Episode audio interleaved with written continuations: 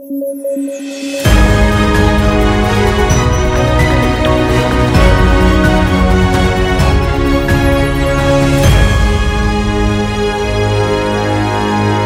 noches, bienvenidos a Debate, el podcast de sudaca.pe. Hoy día es miércoles 10 de febrero y como todas las noches estamos Alexandra Ames, Paolo Benzi, quien les habla David Rivera para comentar las noticias más importantes de hoy. Eh, y hoy hubo conferencia de prensa del gobierno después de 15 días de que se anunció, se anunciaron las, las medidas eh, por regiones del país.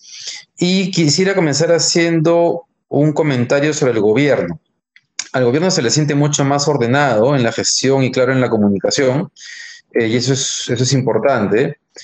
No es que no haya errores, pero se siente como que hay un equipo más al mando. Tienen un problema de comunicación porque yo no entendí en qué consistía el, el, el, el, esquema para las MIPE.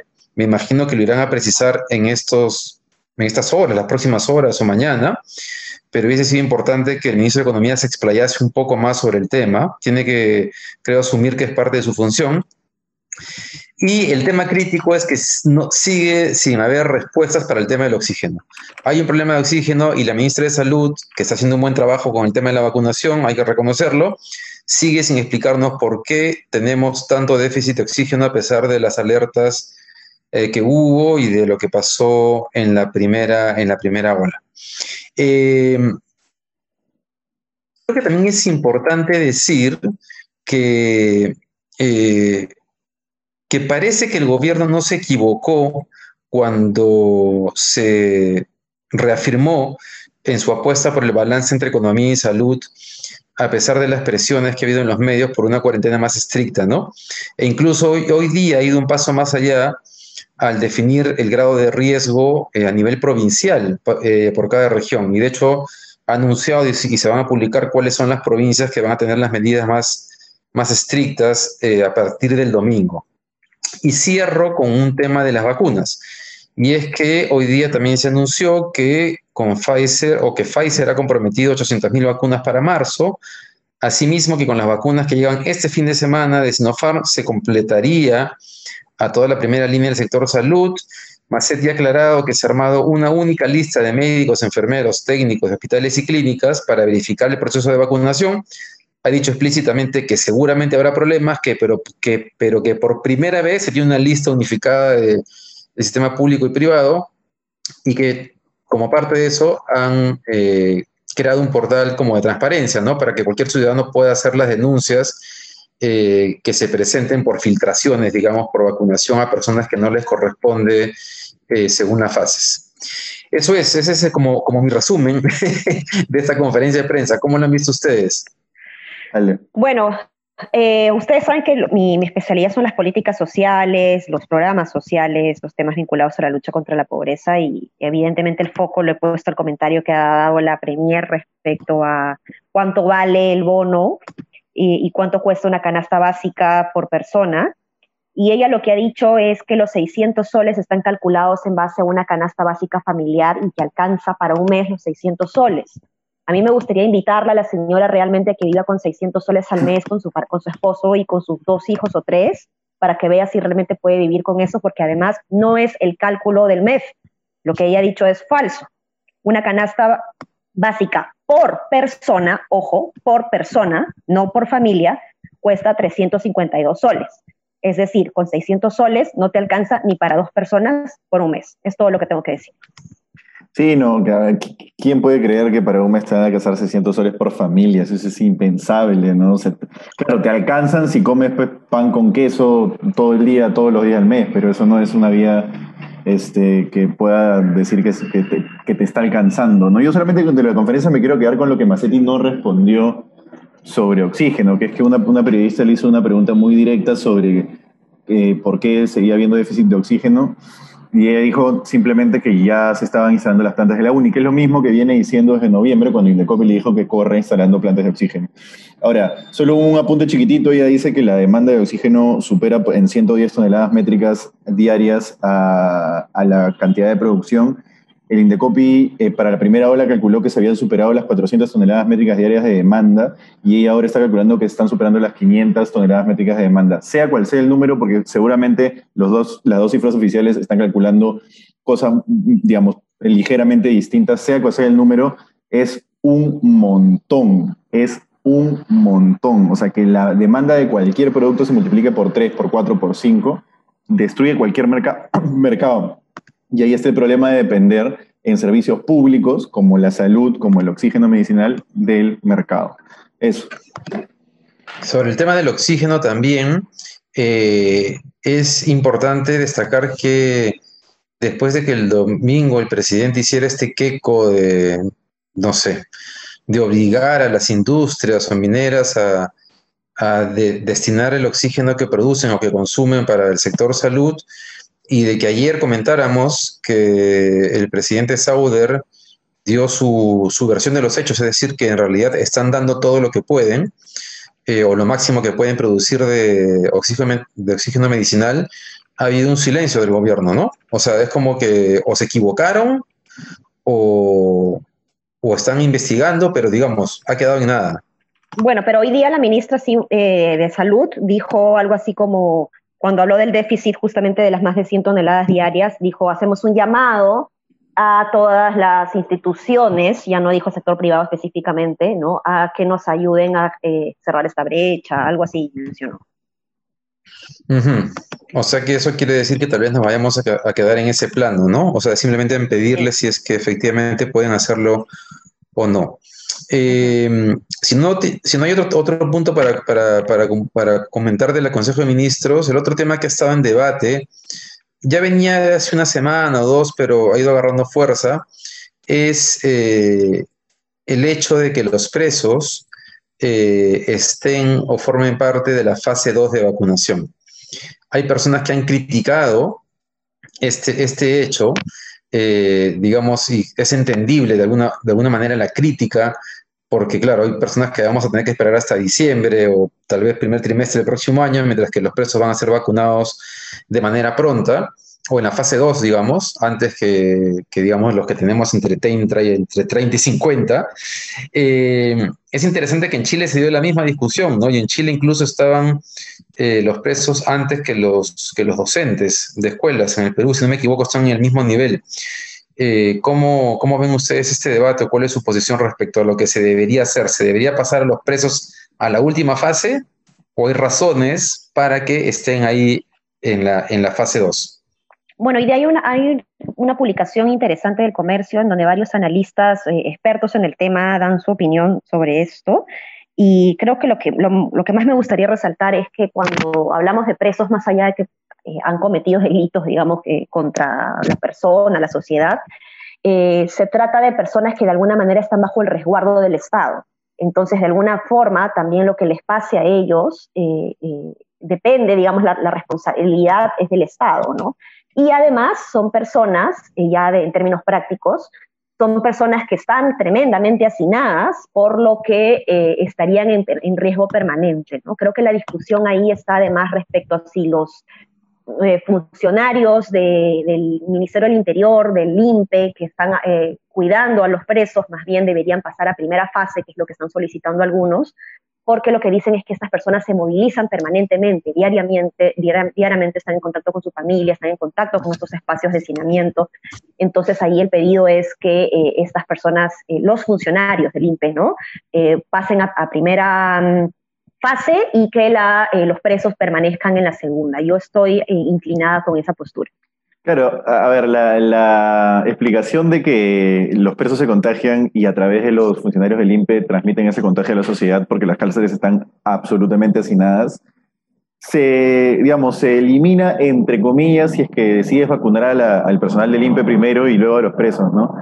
Yo creo, honestamente, que pensar que un preso siempre es malo es un error. No, lo, digamos, el, día que alguien pisa una cárcel no se convierte en un subhumano, no se convierte en una persona que merece el castigo este, constante.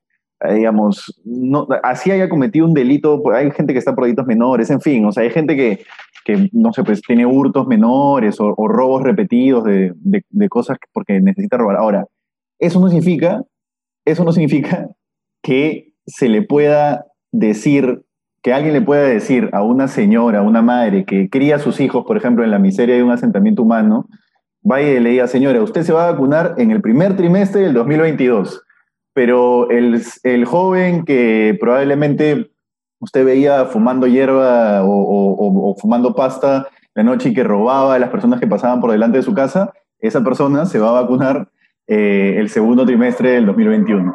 Es muy difícil venderle eso a un ciudadano, es demasiado difícil. Solo por eso, solo por eso, sin creer que por ser preso seas malo, pero solo por eso, estoy de acuerdo con lo que dice Ale, que creo que es lo mejor, que lo mejor es que se vacune primero a los del INPE y que los, presos pasen a la, a la fase 2 y, otra cosita, David, eh, ahora que hablas de eh, las personas que han sido seleccionadas para la primera, segunda y tercera fase, algo que me llama la atención es que en la segunda fase están los grupos eh, de comunidades indígenas.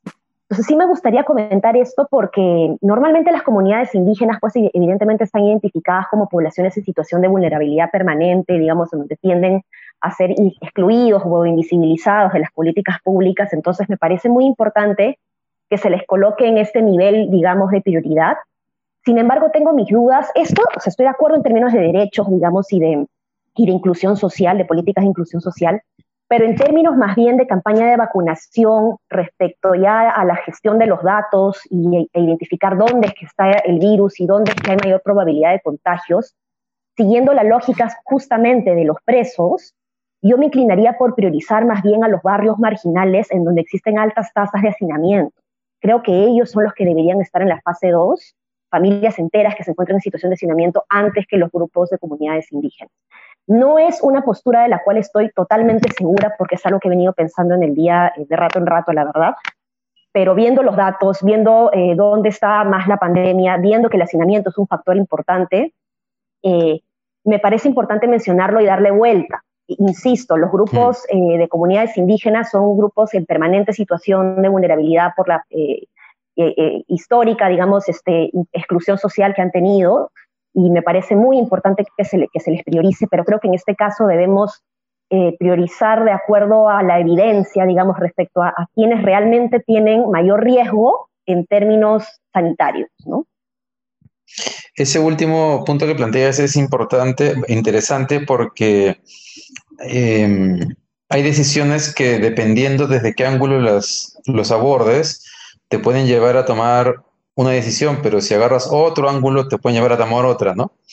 En el caso de los presos, em, al tema del hacinamiento, o vinculado al tema del hacinamiento, se, se suma el hecho de que ellos no tienen la posibilidad de cuidarse, es decir, están presos este, y obviamente están en riesgo permanente. O sea, no depende de su voluntad si se contagian o no. Digamos que están obligados a contagiarse.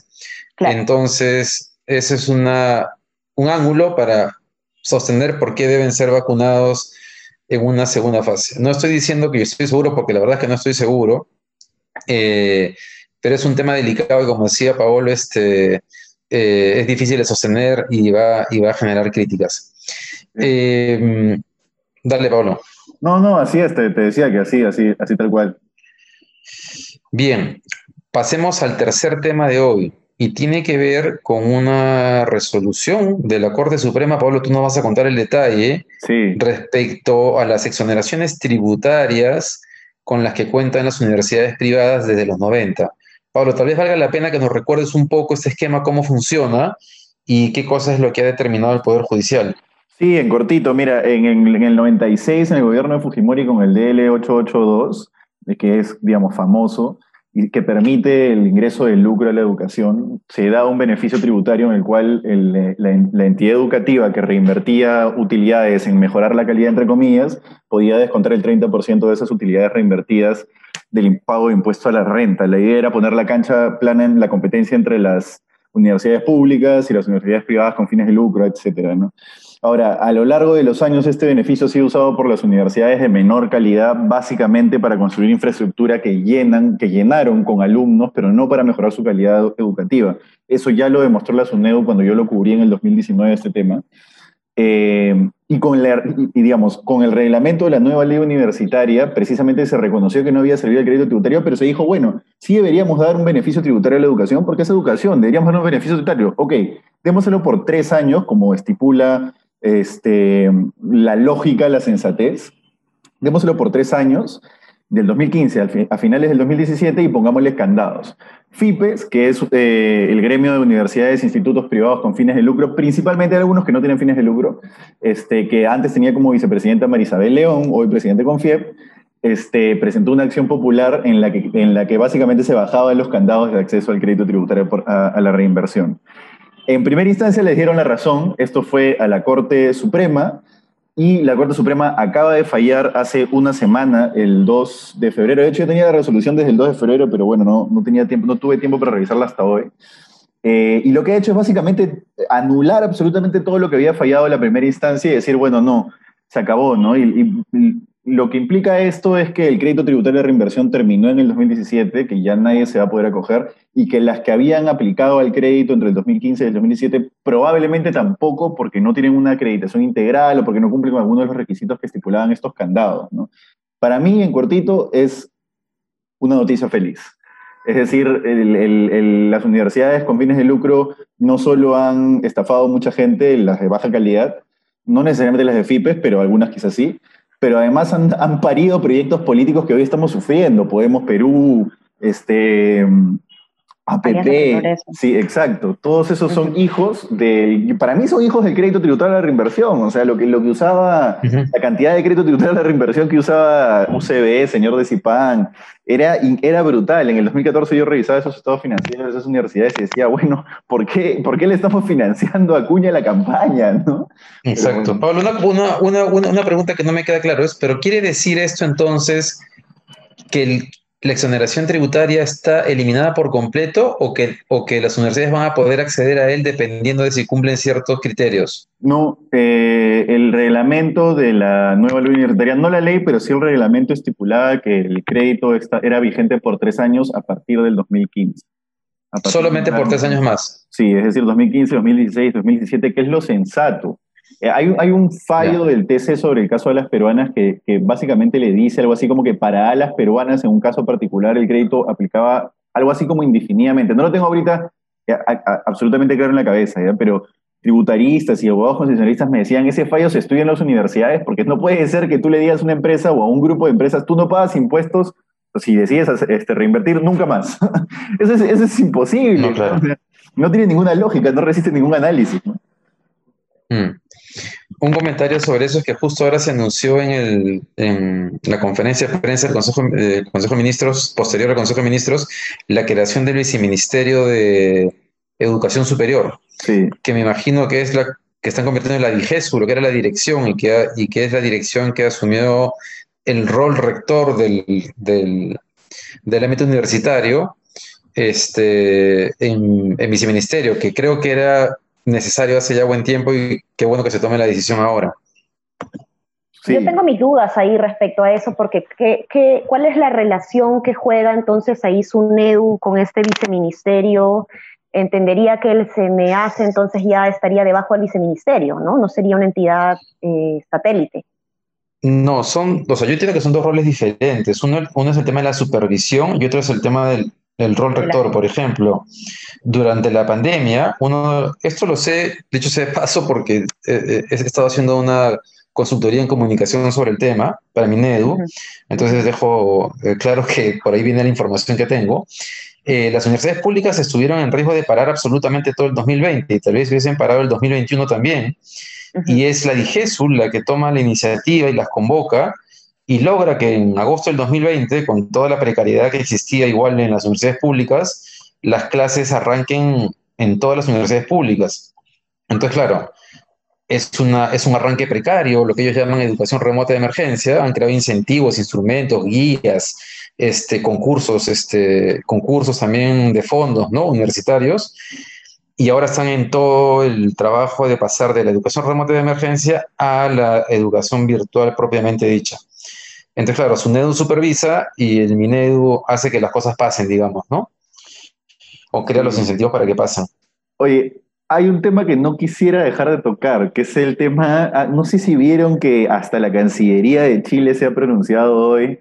Oye, es ah, importantísimo, ¿verdad? Qué bueno que lo digas. A raíz de las declaraciones de Manuel Merino de que un montón de congresistas se querían ir a vacunar a Chile, diciendo que no van a vacunar a ningún extranjero que no, que no, que no acredite residencia permanente.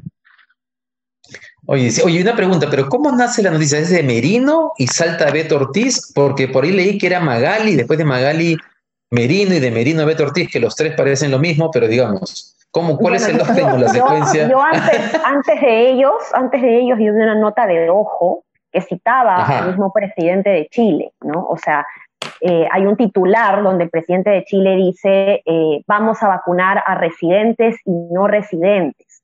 No sé si lo dice exactamente de esa manera, pero lo que puedo entender o lo que se puede desprender de lo que quiso decir eh, Piñeira es que, eh, o sea, dan a entender que van a vacunar a legales e ilegales, digamos, ¿no? O sea, gente que no tenga papeles, digamos, que no, no, no esté realmente con residencia oficial de alguna manera, ¿no? Creo que a eso se refería.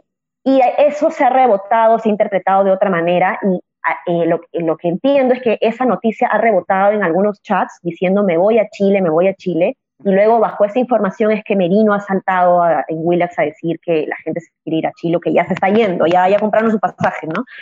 Este, pero hasta Chile lo ha tenido que, que aclarar, ¿no? Fuerte. Pero, claro, está clarísimo que no, que no hay turismo de vacunas, digamos, ese, es el tema. Los, que, los extranjeros que residen en Chile podrán vacunarse, los que vayan de viaje pasajeramente no.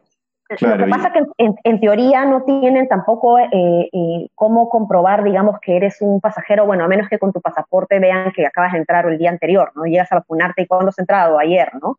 Algún documento tienes que tener, pero en el caso, por ejemplo, de la población venezolana en Chile que no tiene pasaporte, que probablemente ha entrado a Chile sin pasaporte, sin documento, ¿cómo demuestra que no ha entrado el día anterior al día que va a hacer su cola para la vacuna? ¿no? Entonces, sí es complicado. En Estados Unidos ya se dijo que no se van a pedir papeles para, para, vacunar, salvo los datos para hacer la gestión de contabilidad, de conteo, pero también he escuchado en otros chats de que la gente también se quiere ir a Miami de shopping y a vacunarse. ¿no? Sí, además Merino puede haberle hecho la vida un poco más difícil a una comunidad peruana importante, que es la comunidad peruana en Chile. Sí, terrible, buena van a, van a tener que acreditar cosas que no necesariamente tendrían que haber acreditado antes. Sí, terrible, terrible, sí. Sí. Bueno, gracias por recordar la noticia, este, Pablo, que era importante comentarla. Vamos a ver qué dice Beto Ortiz hoy día en Willard. Eh, bien, creo que eso es todo por hoy o hay algún tema que se nos esté escapando. Eso es. Nada, Eso es. nomás. Así es. Bien, hasta mañana. Gracias. nos vemos. Chao, chao.